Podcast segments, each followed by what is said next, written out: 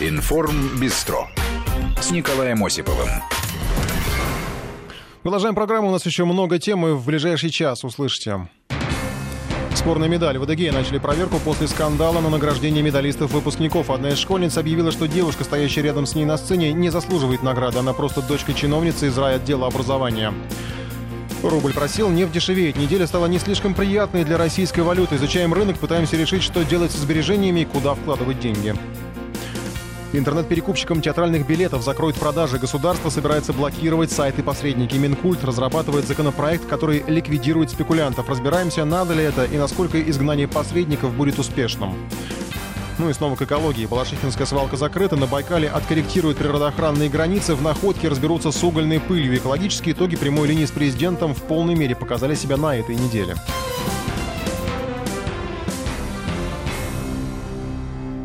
Ну, еще кратко позвольте вернуться к предыдущей теме. Во-первых, э, что касается голосования, откажетесь ли вы от выпускного, если сумма расходов слишком велика? 42%, 56% готовы отказаться, 44% а нет, не готовы отказаться. Ну, почти половина, но мы видим, что достаточно большое количество людей готовы отказаться от выпускного, если э, слишком дорого им это обойдется. Еще у нас э, было, было несколько сообщений. Ну, во-первых, предлагают, что если, допустим, нижний порог установить 1000 рублей, то неизвестно, в каком кафе все это будет потом отмечаться, и не будет ли потом отравлений. Кстати, странно, любопытно, что у нас сообщение, я так понимаю, от украинского слушателя, я не знаю, хотя мы должны для вас быть заблокированы, насколько я понимаю, в украинских законах, но тем не менее сообщать, что там идет принудиловка, дорогущие подарки по списку от классной дамы для директора, каждый раз зачитывают при всех, кто сколько сдал. Но я не знаю, мне кажется, что не обязательно уточнять, что это Украина, потому что в некоторых российских школах, к сожалению, э, если почитать форумы, такое тоже встречается, когда собирают действительно подарки на выпускной от всех, буквально от э, всех учителей и до директора, и в том числе указывают, что именно дарить. Ну а сейчас перейдем тоже к теме выпуска в каком- каком-то смысле, потому что эта история пришла к нам из Адыгеи. Э, речь о сомнительной медали. Скандал в адыгейской школе. Одна из выпускниц обвинила другую в том, что та не заслужила почетной награды, поскольку толком не училась. Медали якобы выдали только потому, что она дочка-чиновница от образования. Ну, речь о районном отделе образования. Э, итак, э, девушка, которая выступила с обвинением, зовут ее Рузанна, обвиняемая Заира. Я хочу предложить вам, опять же, голосование. Впоследствии мы, наверное, обсудим эту тему в режиме интерактива. Э, понятно, что Рузанна поступила, ну, так достаточно смело, ярко, э, обвинила, ну, обличила по ее мнению, несправедливость. Мы не знаем, насколько там все справедливо, потому что там проверка была назначена, и сейчас разбираются с этим. Э, тем не менее, вообще, в принципе, ну, она могла этого на самом деле не делать, наверное. Но получила бы вот эта девушка Заира эту медаль. Ну и, наверное, ни у кого бы меньше, ни у кого же не отобрали медаль. Просто было, как она сама рассказывала, эта девушка, четыре человека шли на медаль, но потом к ним просто прицепили еще пятого, и все, и узнали об этом только на сцене. Вот вообще для вас важно, каким путем получена награда, если это никому не навредило? Либо ответ «да» один, либо «все равно». Потому что, ну, многим, наверное, может быть, и все равно. Ну, какая разница, действительно, получила она эту медаль или получила. Давайте сейчас послушаем э, вот эту девушку Рузанну, которая выступила с обвинениями. Сегодня она давала интервью, э, которое опубликовал портал Life. Э, там достаточно мы сжали ее высказывание, но достаточно понятно, что она, ради чего она все это сделала, ну и как все это происходило. А вы пока голосуете и собирайтесь с мыслями. Это такая несправедливость, что я не собираюсь оставлять это вот так. Это сверхнаглость. Я понимаю, что каждый родитель хочет тянуть своего ребенка. Это везде есть, но тянуть двоечницу до медалиста – это сверхнаглость. Мне все время об этом говорили. Рузана, ты же медалистка. Если ты 100 баллов не получишь, то мы тебе не отдадим медаль. Меня просто терроризировали. Я, я сделала для этой школы очень многое. Я э, президентский стипендиат, президента Путина я стипендиат нашего, нашей республики президента я стипендиат. Я выбр- выиграла кучу олимпиад для этой школы. Я везде рассказывала о такой школе.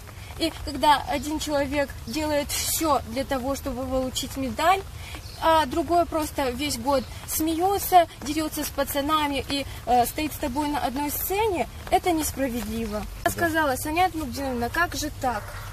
Что она здесь делает? На что она сказала, чтобы мы закрыли рты? Так что мне ни за что не стыдно.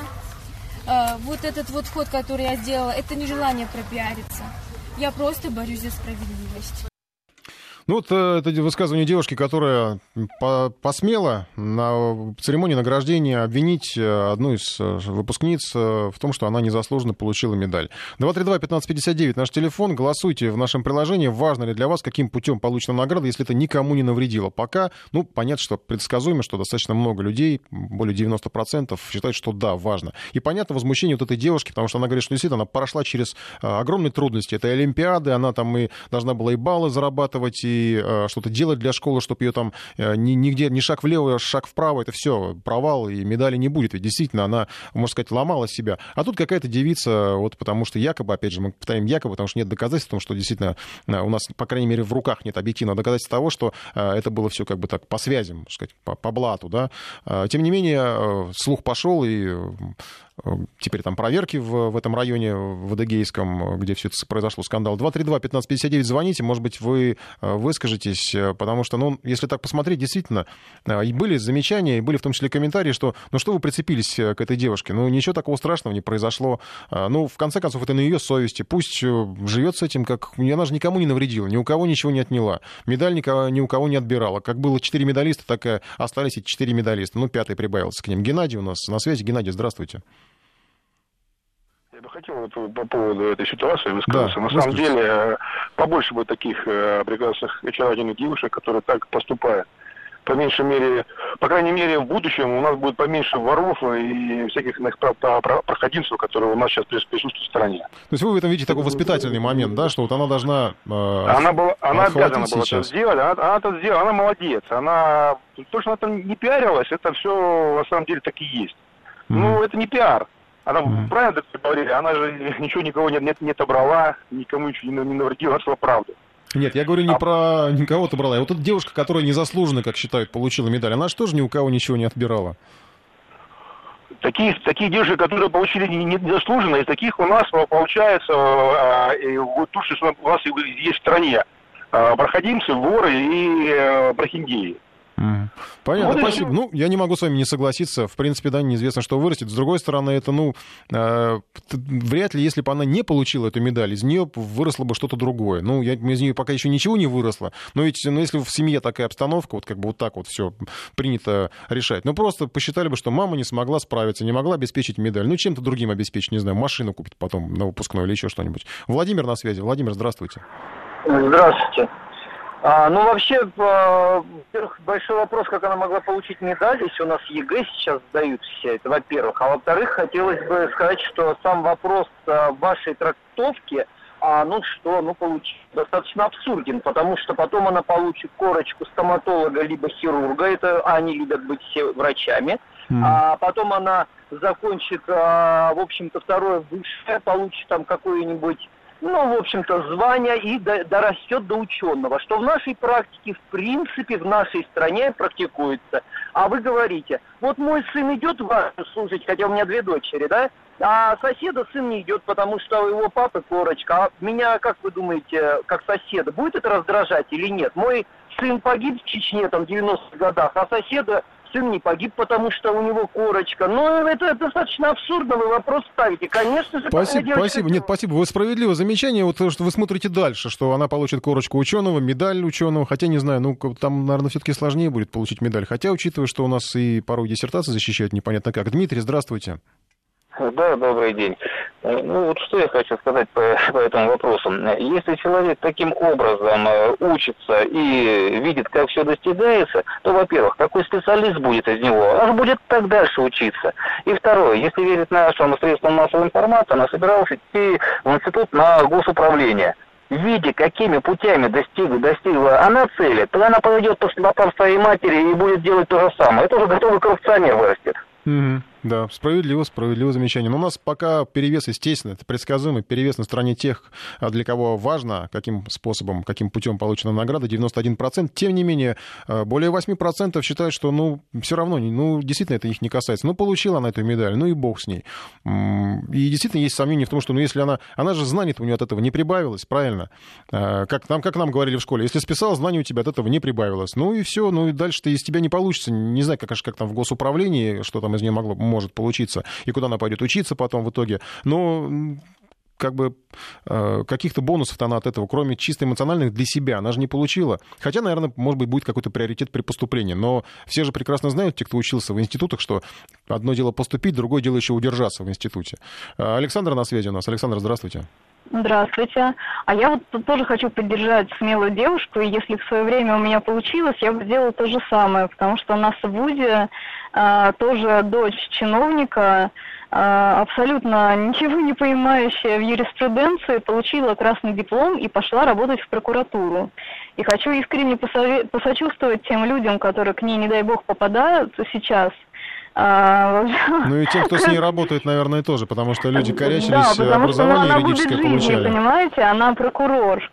Да. То есть, э, когда в этом вопросе ты некомпетентен, она неправильно рассматривает дела, она неправильно их ведет.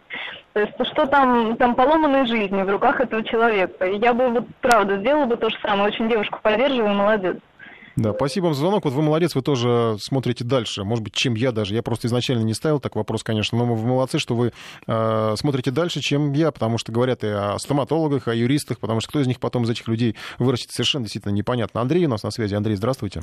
Да, здравствуйте. Ну, мне остается только поддержать предыдущий звонивший. По-моему, на, на мой взгляд, для любого гражданина закон послушный, тут все очевидно. Вот. И девушка, естественно, конечно, молодец, что она обличила э, скажем так. Я в этом пиара тоже никакого не увидел. Я увидел действительно э, некий сигнал о том, что вот, вот так вот происходит. И а вот это облеч... может... облеченное-то, это как-то поможет встать на путь истинный, как вы считаете? Ну, вот у меня сомнений масса. Ну, просто, ну, не получилось у них. Медаль все равно, кстати, у них в руках, ничего страшного. Ну, еще, кстати, насчет, насчет медалей, там сейчас же проверки идут, ну, да, да, да, Еще, еще неизвестно, чем это дело закончится, и что медаль это может быть еще и э, отобрана назад. Вот. Но на самом деле, если подтвердится вся информация, которую вот, э, эта девочка облестила, э, я думаю, что будет ну, некий такой волчий билет э, у, у этой незаслуженной медалистки. Ну да, в госуправление не попадет, в арбузолитейный придется идти, да. Ну, что-то такое, да. Наверное, и по делам. То есть э, лучше идти с твердой четверкой, да, ну, ну заслуженной, чем mm-hmm. с э, вот этой вот фальшивой медали. Спасибо вам. Галина еще у нас на связи. Галина, здравствуйте. Здравствуйте, я из Москвы. Извините, пожалуйста, вот я понимаю, девушка правильно высказала, но однако же там же ни один директор не решает. Ну вот там решают, неужели двоечнику дадут медаль? Я никогда не поверю. Наверняка девочка тоже хорошо училась. Угу. Не может быть совсем двоечнику медаль. У директора не две головы. Вот это только хотел сказать. Спасибо вам за замечание. Кстати, у нас корреспондент, э, когда готовил материал на эту тему, тоже связывался с э, а, людьми, с учениками этой школы, и там э, многие ученики высказались как раз в поддержку вот этой вот обвиняемой, назовем ее так, за то, что она, в принципе, тоже училась, тоже сдавала, ничего такого страшного там она не натворила, и никаких, никаких грехов за ней нет. То есть, ну, просто так получилось, что вот она действительно вышла с какими-то показателями положительными. Может быть, действительно, она там как-то не особо особо отличалась на уроках, но просто говорили, что вот она стеснительная. То есть за нее, э, в ее поддержку тоже были высказывания, и мы, конечно, не можем судить, у нас, опять же говорю, проверка там идет, и у нас нет каких-то документальных доказательств того, что она действительно виновата. Что касается голосования, то по-прежнему более 8%, э, ну, в принципе, более 8% наших слушателей, э, им все равно, каким путем получена награда, если это никому не навредило. Действительно, пока, вот мы опять же вопрос все-таки поставили, я считаю, правильно. Если это никому не навредило, а, ну или давайте поставим так, не навредит. А, потому что если мы говорим там о стоматологах, о юристах, о прокурорах, то это уже, понятно, человек без образования, получивший должность, это э, как раз вред и государству, и людям, с которыми этот человек работает. А здесь, ну, медалька какая-то, она, в конце концов, не, не так уж и много значит, по большому счету, потому что есть люди и с медалями, которые э, в итоге там не особо каких-то звезд с неба не хватают, а есть люди, которые без медали чего-то добиваются и э, реализует себя в жизни. Потому что, действительно, конечно, медаль — это помощь там, в поступлении в какой-то вуз, который ты хочешь, да, там, и, э, но в дальнейшем это только при поступлении, все, в дальнейшем какие-то бонусы ты с этого не имеешь. Э, и, может быть, э, действительно все равно ничего страшного в этом нет. В том, что человек получил не совсем честно, но от этого никто не пострадал. Ладно, мы тогда завершаем это голосование. По-прежнему, да, у нас еще снизилось даже число тех, кому все равно. Менее 8%, уже 92% считают, что важно, каким путем получена награда. И согласны с тем, что девушка это поступила из Адыгеи, э, Рузанна, поступила правильно тем, что выступила открыто, обличила, обвинила, вывела на чистую воду. Ну, последим за событиями в этом регионе, что там будет дальше, потому что ну, можно предположить, что какие-то еще будут меры приняты в отношении э, тех, кто был обвинен, насколько это было заслужено, потому что если это было незаслуженно, то, в принципе, ну, человека, по сути, какой-то отрезок жизни могли сломать. Поэтому не будем выпускать это событие из, э, из вида. Да, переходим к другой теме. Э, Минкульт решил разобраться с онлайн-спекулянтами. Ведомство пишет э, законопроект, который позволит блокировать интернет-перекупщиков и перекупщиков театральных билетов принципе, все логично выглядит. Э, обратили внимание на эту новость, потому что, ну, я помню, что еще э, несколько лет назад э, я готовил материалы корреспондентские, э, ходил к Большому театру, э, общался с перекупщиками, пытался у них приобрести билет, делал репортажи на эту тему. Э, и через какое-то время и Минкульт в том числе, и, наверное, и полиция к этому подключилась, за этими э, перекупщиками начали охотиться. В общем, в каком-то, в каком смысле их вывели с улиц практически. Я не знаю, где сейчас можно купить на улице с рук билет, но только если вот случайно перед концертом э, людей, ну, может быть, они и перекупщики, но в большей степени они похожи на каких-то э, людей, которым действительно каким-то образом достался случайный билет. А, потому что многие перекупщики, как справедливо заметили в Минкульте, ушли в, в онлайн, виртуальную сферу, и уже оттуда торгуют билетами вполне успешно. Это целый бизнес, огромное количество сайтов-посредников, которые продают билеты. А, Причем можно, бывает ситуация, что заказываешь, ну, у меня такие были, а, да, заказываешь билет, а, привозят билет, допустим, у него там стоимость 1000 рублей, а с тебя берут 2-3 тысячи. То есть наценки 100, 200 процентов, 300 процентов, ну, какие угодно, какие скажут, какую, какую цифру назовут, зато вы и купите этот билет. И Минкульт готовит законопроект, чтобы блокировать, разрешить государству, я не знаю, видимо, на Роскомнадзор будет возложена эта миссии, я не знаю, или кому-то еще, блокировать такие сайты, э, которые э, продают, выступают в роли посредников и продают билеты э, направо и налево, что называется. У нас э, есть на связи Гриша Заславский. Григорий, здравствуй. Ну, по традиции, на, на ты, ректор ГИТИСа Григорий да, Заславский, да. наш коллега. Э, да. Привет, я, так, да, я так понимаю, что это очередной второй вот этап. Первый, наверное, можно считать завершенным почти. С улиц, с улиц действительно убрали перекупщиков. Теперь вот... Да никого не убрали. Не убрали? Давно, а я давно, давно их не встречал. Не ходили, давно вы не ходили в большой зал консерватории на какой-нибудь топовый концерт. Самое главное, что этих спекулянтов все Э, меломаны знают в лицо. Те люди, которые продают и перепродают билеты в Большой театр, я знаю в лицо их с 1992 года, когда я стал интересоваться этими вопросами всерьез. И, вернее, даже с того момента, когда э, редакция журнала, ныне уже не существующего, «Московский наблюдатель» снимала небольшую коморку в э, фойе, в холле Российского академического молодежного театра, и там же Э, грелись и встречались с теми, кого они околпачивали, спекулянты Большого театра. Вот прошли годы, угу. и менялась страна, э, менялись эпохи и фактически даже экономические формации. Эти люди, которые занимались этим бизнесом тогда, они же продолжают, постарев, э, погрузнев, они продолжают заниматься им и сегодня. И у меня жена, которая работала в филармонии, знает по именам всех тех спекулянтов, Э, которые работают около концертного зала Чайковского и у Большого зала консерватории. То есть те, кто работал на улице, они продолжают работать на улице. А те, кто Другое работает дело, в онлайне? Другое дело, что сегодня это приобрело черты куда более э, серьезного бизнеса, как говорит э, в финале пьесы «Трехгрошовая опера» э, главный ее герой, что такое э, э, грабануть банк в сравнении с тем, что открыть банк. Открыть банк намного выгоднее. Так вот, так и здесь. Э, вот эти вот онлайн-сервисы, э, которые приходят к вам на помощь и от которых невозможно отвязаться, если вы однажды у себя дома в поисковой системе набрали билеты в Большой театр, то потом уже на протяжении долгого времени вы будете открывать любые э, поисковые системы, любые сайты, и вам сбоку будут предлагать билеты в Большой театр, mm-hmm. и открывая эти сайты, очень часто вы будете думать, что вы пришли на сайт Большого театра, на вполне официальный сайт, потому что э, и дизайн, и все прочие сервисы, и странички, они будут абсолютно повторять официальный сайт Большого театра, и здесь как ни грустно, интеллектуальная собственность, она совершенно никак не охраняется. И то, что театральное сообщество в своем желании избавиться от этих вот э, э, прилипших к ним э, бизнесменов, в кавычках, тут совершенно я э, разделяю их возмущение и готов э, как раз только благодарить Министерство культуры за то, что оно оказалось соратником в этой борьбе, потому что понятно, что Министерство культуры в данном случае защищает театры. Все деньги от продажи театральных билетов остаются в театрах и идут на следующие постановки, ну и на то, чтобы театры э, жили максимально безбедно.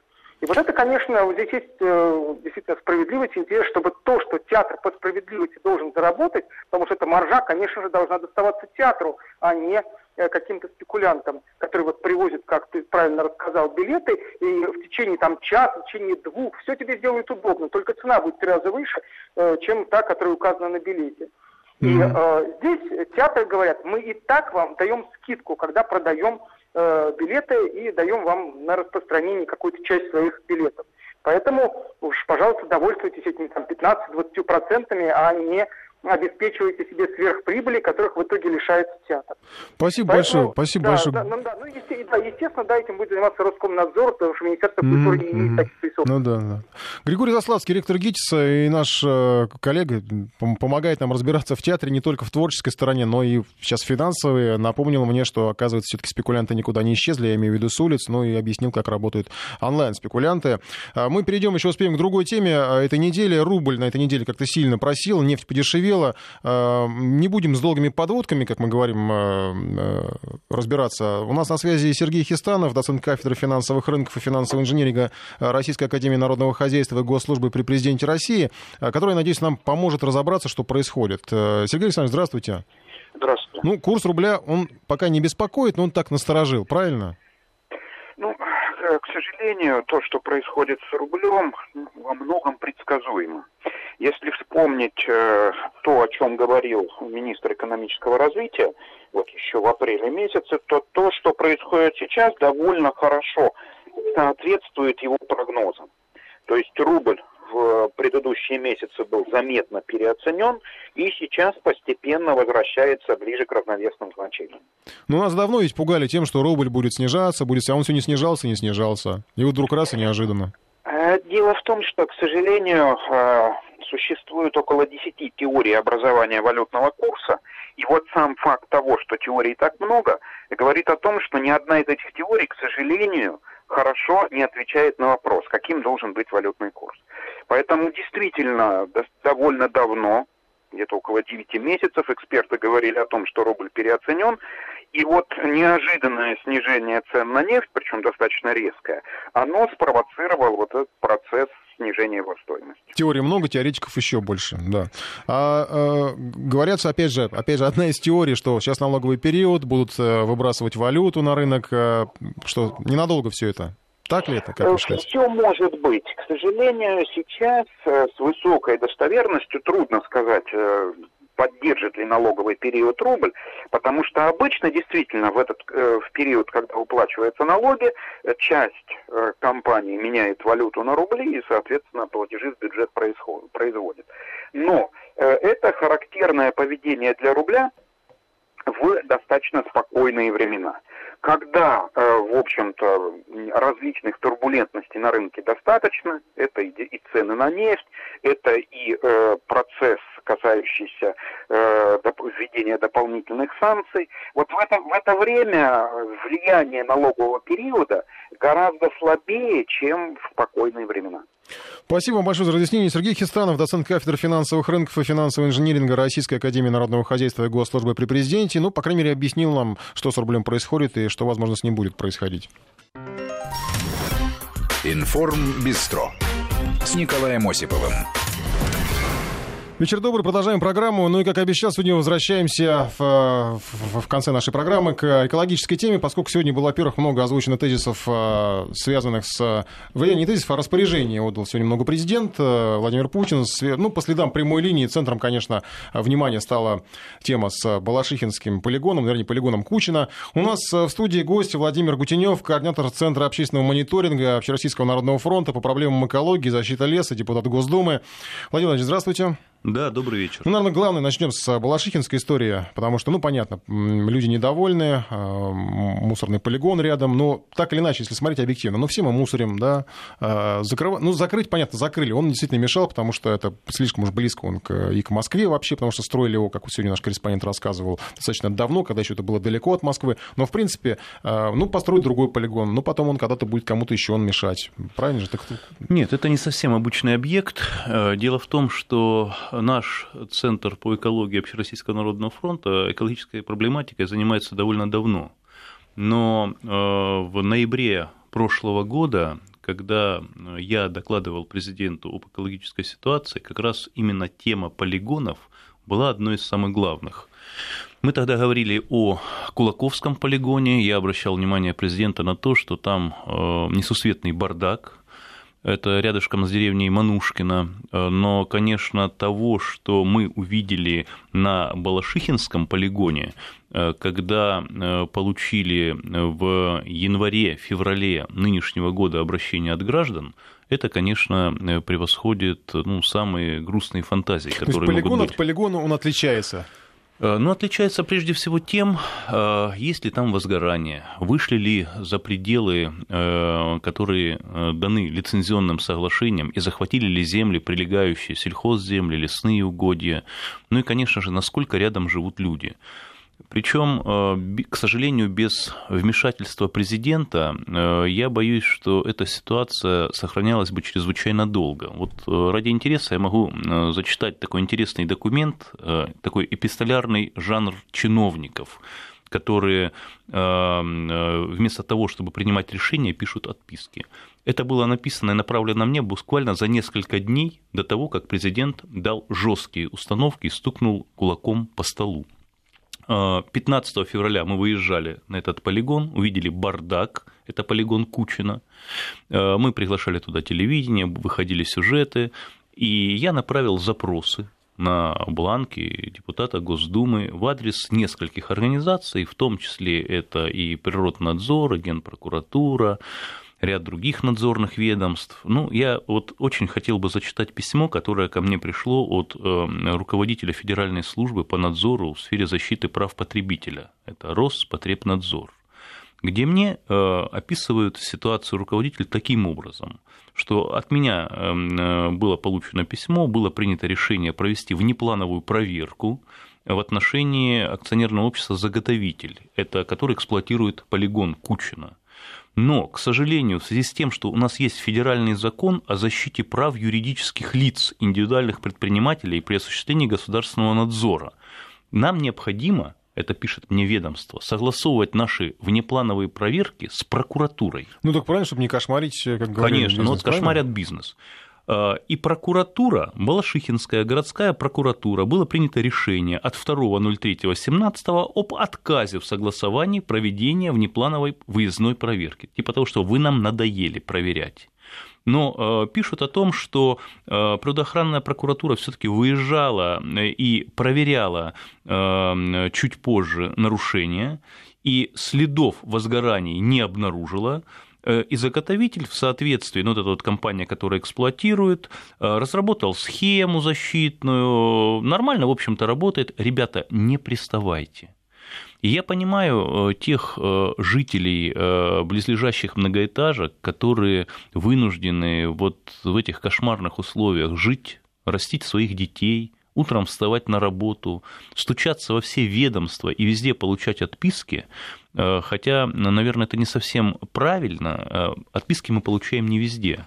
Есть целый ряд и таких случаев все больше и больше, когда местная власть активно включается. Именно поэтому президент нам поручил э, реализовывать проект «Генеральная уборка», ядром которого является интерактивная карта свалок. Что это ну, значит? люди сами, да, заполняют? Да, каждый понимаю. гражданин присылает информацию о том, что вот в таком-то месте есть, э, по его подозрению, незаконная свалка. Представители ОНФ выезжают туда, делают фотофиксацию, обращаются в местные органы власти. Если они не реагируют, мы шлем депутатские запросы. Вот я взял на сегодняшний день свеженькую распечатку. Проект работает буквально всего лишь три месяца. Всего было по обращениям выявлено 9191 свалка, из которых, я должен отметить, уже решены проблемы на 795. То есть почти 20% свалок местная власть убрала. И я сам несколько раз принимал участие, когда вот ну, в центре Самары 2 гектара строительного мусора. Безобразие.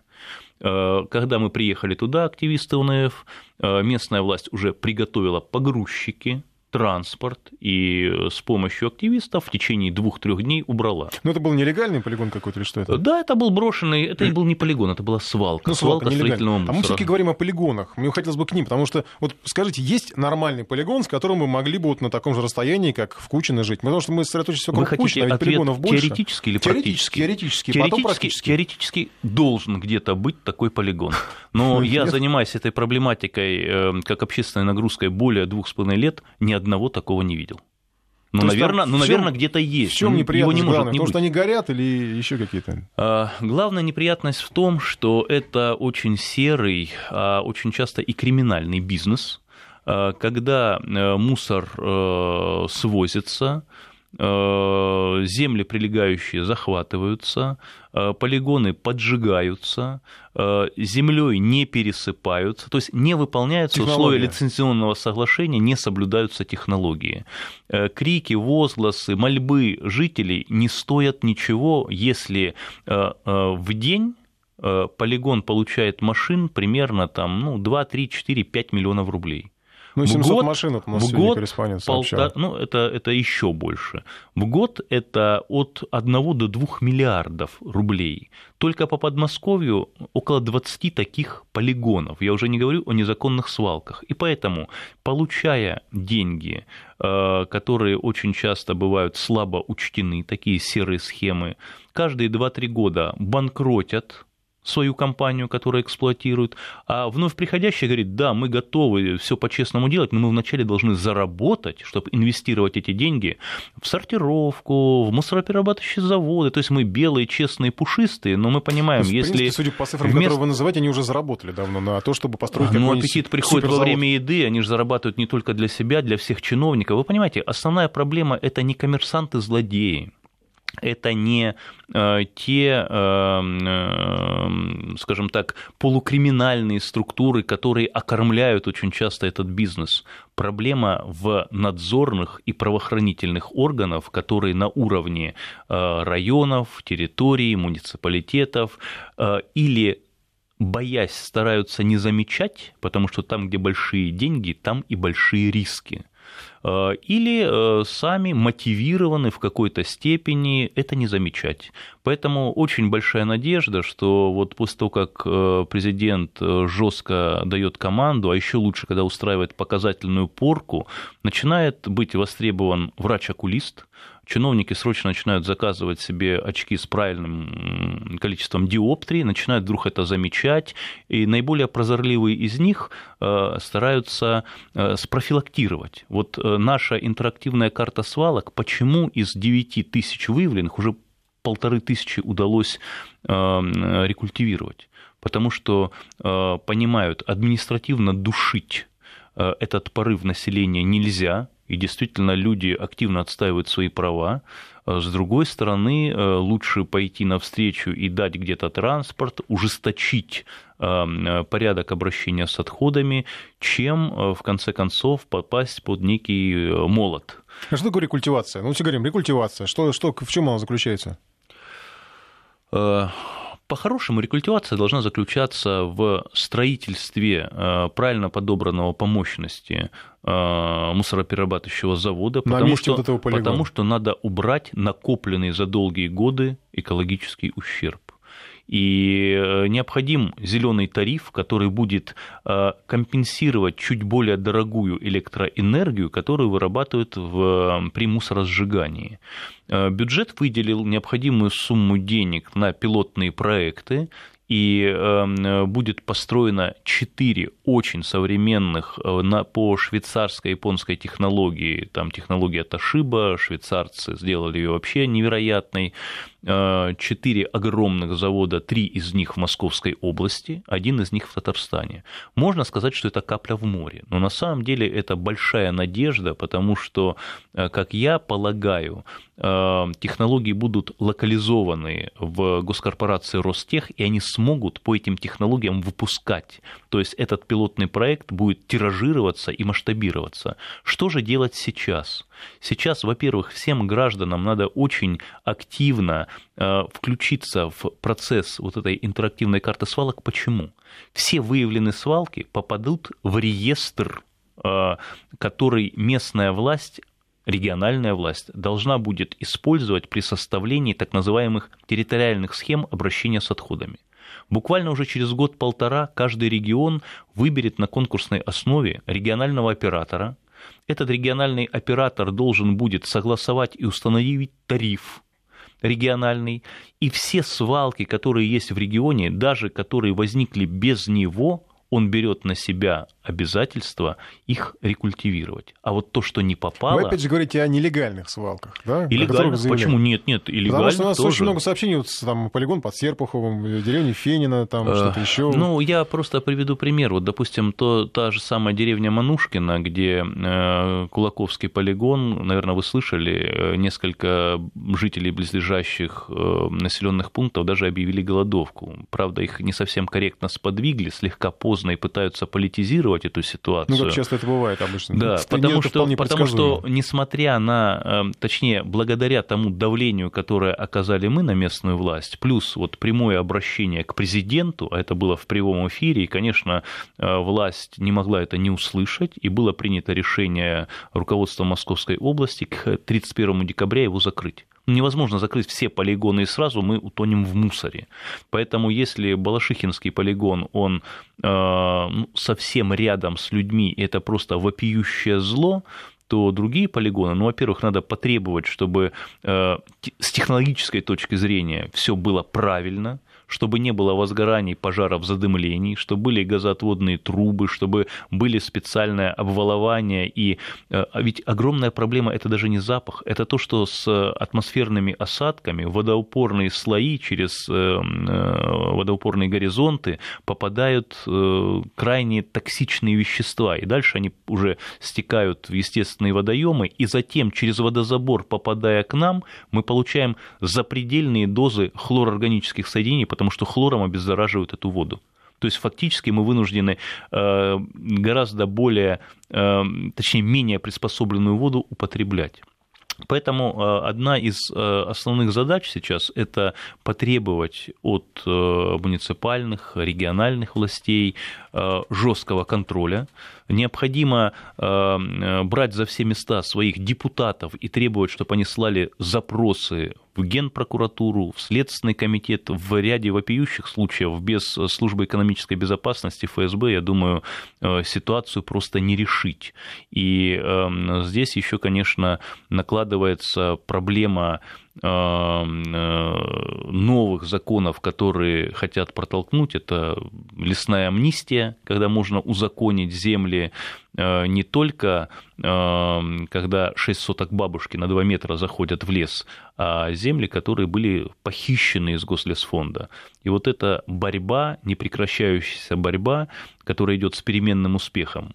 Президент стукнет кулаком по столу, Э, несколько голов слетит, ну, вот ну, ситуация как вот вы, меняется. Вы же говорите, что, в принципе, не обязательно ждать прямой линии, можно там, да, вот эта интерактивная карта и помогает кому-то это в Вы знаете, концов, Общероссийский народный фронт, конечно, сделал огромное э, дело, причем не только выявив э, невероятное число вот этих вот свалок, полигонов, самое главное, возвращается доверие людей, что хоть кто-то способен заниматься и отстаивать их интересы, несмотря на очень серьезное давление. Потому что там, где деньги, там активистов э, не только пугают, но порой и возникают достаточно жесткие столкновения. Владимир нас спрашивают как раз про Байкал, не в связи с тем, что это тоже, кстати, одна из тем сегодня, из распоряжений, которое было э, выдано президентом, э, решить вопрос с природоохранной границей, да, чтобы там коренным местным населением было комфортнее заниматься промыслом, ну, промыслом, ну и просто просто жить, потому что они там, э, как бы, получается, сильно ограничены в действиях своих. Это было тоже в прямой линии. Но нас спрашивают,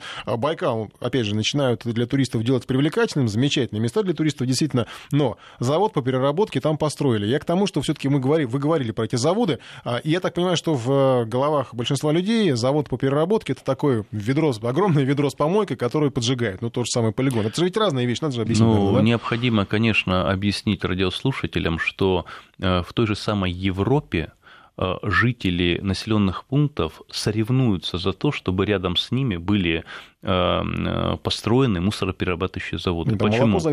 Льгот, льготные тарифы. Мгм. Раз. Э, Льготная энергетика, большие отчисления в местные бюджеты. То есть это фактически чистые, чистейшие производства. Э, Нам необходимо сделать еще один шаг э, э, в сторону такой зеленой экономики. Это внедрить все-таки в сознание наших граждан необходимость раздельного сбора мусора. Ну, стоят Вот в если- некоторых районах Москвы вот эти урночки, но они полупустые. К сожалению, да. Вот если мы смогли бы наладить раздельный сбор мусора, вот только вдумайтесь в эти цифры, отходов было бы на 65-70% меньше, вот чисто физически. То есть вот э, эти 65-70% коммерчески обоснованно вовлекались бы в оборот. Это были бы деньги для тех, кто ими занимается. А оставшаяся часть, конечно, это утилизация различными путями, в том числе это и сжигание, но опять же там, где энергонедостаточный регион. Там, где энергоизбыточный, там нужен зеленый тариф, определенные условия. Но, э, как вы помните, в известном романе «Собачье сердце» говорится о том, что разруха начинается в головах. Мы, конечно, можем сетовать на корыстных чиновников, на неразборчивых коммерсантов, которые не видят свое будущее в нашей стране и лишь бы сегодня срубить длинный рубль. Но очень много зависит и от нас. Если человек проходит мимо, и ему лень позвонить или сообщить э, по интернету, что вот здесь есть свалка, посмотрите, если ему впоследствии э, неохота, даже если он сообщил, потом посмотреть, а что-нибудь двинулось, проконтролировать. Мы видим, как меняются люди. Э, вот тот человек, который вчера проходил мимо, Сегодня он выходит на связь. Тот, который просто сообщал, сейчас говорит, ребята, я готов, если это будет суббота-воскресенье, и понятно, если это не какой-то жуткий мусор, допустим, ну, строительный мусор, я не знаю, э, рубки ухода прошли в сквере. Он говорит, я готов выйти, и несколько часов, если дадите перчатку, перчатки, сапоги, я готов сам со своими друзьями убрать. И вот это вот изменение ментальности людей, я думаю, это самая большая ценность, не эти 9 тысяч выявленных незаконных свалок на сегодняшний момент, а то, что люди поверили, что э, им по силам менять, пока с поддержкой, с поддержкой ли Народного фронта, с поддержкой ли президента, который дает недвусмысленные посылы. Но вот это вот э, чувство, э, чувство хозяина на своей земле, оно начало приходить. Но в перспективе, если вот вы говорите про то, что понятно, что от поли- рано или поздно, если мы смотрим в идеальное будущее, полигоны не нужны, они не должны существовать, должны быть некие современные суперзаводы, которые все это будут утилизировать. То есть в перспективе мы смотрим только на раздельный сбор мусора. Да? Нам это несколько этому учиться. идеалистический подход. Я думаю, что... э, Ну, чтобы мы- не воняло, в Вот конце смотрите, концов. мы большая страна. Э, В некоторых случаях логистика будет настолько обременительной, а какой-нибудь существующий карьер, на котором может быть полигон э, вдали от людей, э, где нет э, опасности попадания в водосборные зоны, я вполне допускаю, что там могут быть небольшие полигоны, которые грамотно эксплуатируются. Ведь невозможно протянуть... То есть все-таки есть, могут быть Ну, полигоны, конечно, ну вот которые смотрите, ну вот, допустим, солнечные батареи, солнечное электричество, оно дорого, но если тянуть куда-то в небольшой поселочек или в небольшой хуторок, где живет там 20 человек, то гораздо дешевле поставить или ветряк, или солнечную батарею. Ну, так то, же делают, самое, то же самое и здесь. В основном, конечно, вокруг крупных мегаполисов, вокруг э, районных, областных центров, конечно же, должны стоять грамотно просчитанные и подобранные мусороперерабатывающие предприятия, иногда сжигающие, иногда утилизирующие другим способом. Обязательно должен быть раздельный сбор мусора, культура этого сбора, чтобы высокого класса опасности э, отходы не попадали вместе с обычными, там, ртутные лампы, там, обязательно должна быть демеркуризация. Вот. И если это делать все грамотно, мусор – это доходная часть. Есть европейские страны, которые покупают мусор у своих соседей, потому что они создали избыточные мощности, им не хватает своего мусора. Я очень надеюсь, что мы не через э, долгие годы и не наши внуки, а мы буквально там через 5-7 лет увидим, как будут идти конкурсы за право быть региональным оператором и иметь возможность построить завод по мусоропереработке. Мы столкнемся действительно с чисто зеленой экономикой. И это не послезавтрашний, это завтрашний день. Ну, мне кажется, у нас еще проблема, вот мы все время ставим, например, Европу, у них там раздельный сбор мусора, они все-таки в этом смысле в большей степени индивидуалисты, потому что, ну как ты проследишь за раздельным сбором мусора в этой многоэтажке? Вы ошибаетесь. Они... У нас же э, коллективное проживание все равно. Я объясню почему. Полицейский надзор жуткий, тоталитарный режим с полицейским. Вы, вы ошибаетесь. Вот в той же э, благостной Швейцарии попробуйте вы после 8 часов вечера принять душ или сходить в туалет. Соседи подадут на вас суд, что вы нарушили шумовой режим. Попробуйте выбросить фантик. Едущие... Вы сейчас распугаете всю аудиторию, едущие... которая готова была собирать мусор раздельно. Да? вот, поэтому э, наряду с э, кнутом должен быть и пряник. Вот я обращаю внимание, наша проблема в чем? Тень кнута и запах пряника. А должен быть полноценный кнут и полноценный пряник.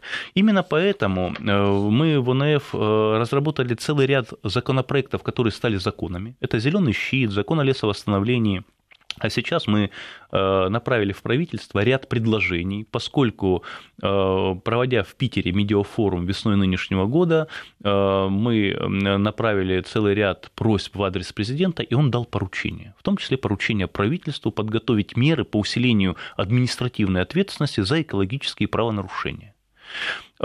Срок истекает 15 июля я надеюсь, что правительство что-то сделает, хотя часто и поручения президента в срок не выполняются. Ну, наказание что это? Обычный штраф, да? Э, но, тем не менее, мы увеличили, э, мы направили предложение, и у нас есть право и возможность законодательной инициативы, потому что целый ряд беспартийных членов ОНФ, как и я, э, смогли пройти в Государственную Думу, и в рамках фракции «Единая Россия» мы ведем достаточно такую честную позицию. Так вот, э, мы предлагаем увеличить штрафы которые не были бы оскорбительно низкие. Ну вот представьте, вот этот огромный полигон Кулаковский, наконец-таки туда приехала проверка, и э, проверка вместо того, чтобы хотя бы приостановить на 90 дней его работу, выписала штраф. Штраф то ли 50, то ли 150 тысяч рублей, это 2 а часа если работы. вы говорите, да, 2 какие часа, цифры там час работы, угу. это копейки. И поэтому мы предложили увеличить фактически э, в 5-10 раз штрафы на должностных лиц. Если раньше они платили 10 тысяч, то сейчас от 50 до 100 тысяч рублей. На юридические лица, которые платили от 100 до 250 тысяч, сейчас штраф мы предлагаем 500 тысяч рублей. И сочетание экономических мер э, с мерами действительно серьезного преследования, в том числе и уголовного в случае вот тех э, экологических правонарушений, о которых сказал президент как о недопустимых, наряду с э, строительством действительно мусороперерабатывающих заводов, проведение просветительской работы, в том числе со школьниками, которые впоследствии будут воспитывать своих родителей и говорить, папа, мама, а где, вот давайте-ка мы раздельно бросим мусор, пластиковую бутылочку в этот контейнер. И я думаю, что тогда у нас все получится. Спасибо вам большое за беседу. Владимир Гутенев, координатор Центра общественного мониторинга Общероссийского народного фронта по проблемам экологии и защиты леса, депутат Госдумы, был в нашем эфире. Всех с наступающими выходными. Я еще подведу вот итог. Вы, конечно, все-таки пуганули наших слушателей. Я не хочу жить в Швейцарии, пишет нам один из... чемоданы и правильно делают. Во-первых, во-первых, у нас прекрасные девушки, у нас красивая страна, поэтому оставайтесь, конечно. Спасибо вам большое. Всех с наступающими выходными. Это была программа «Информ Бестро». Николай Осипов был с вами. До следующей недели.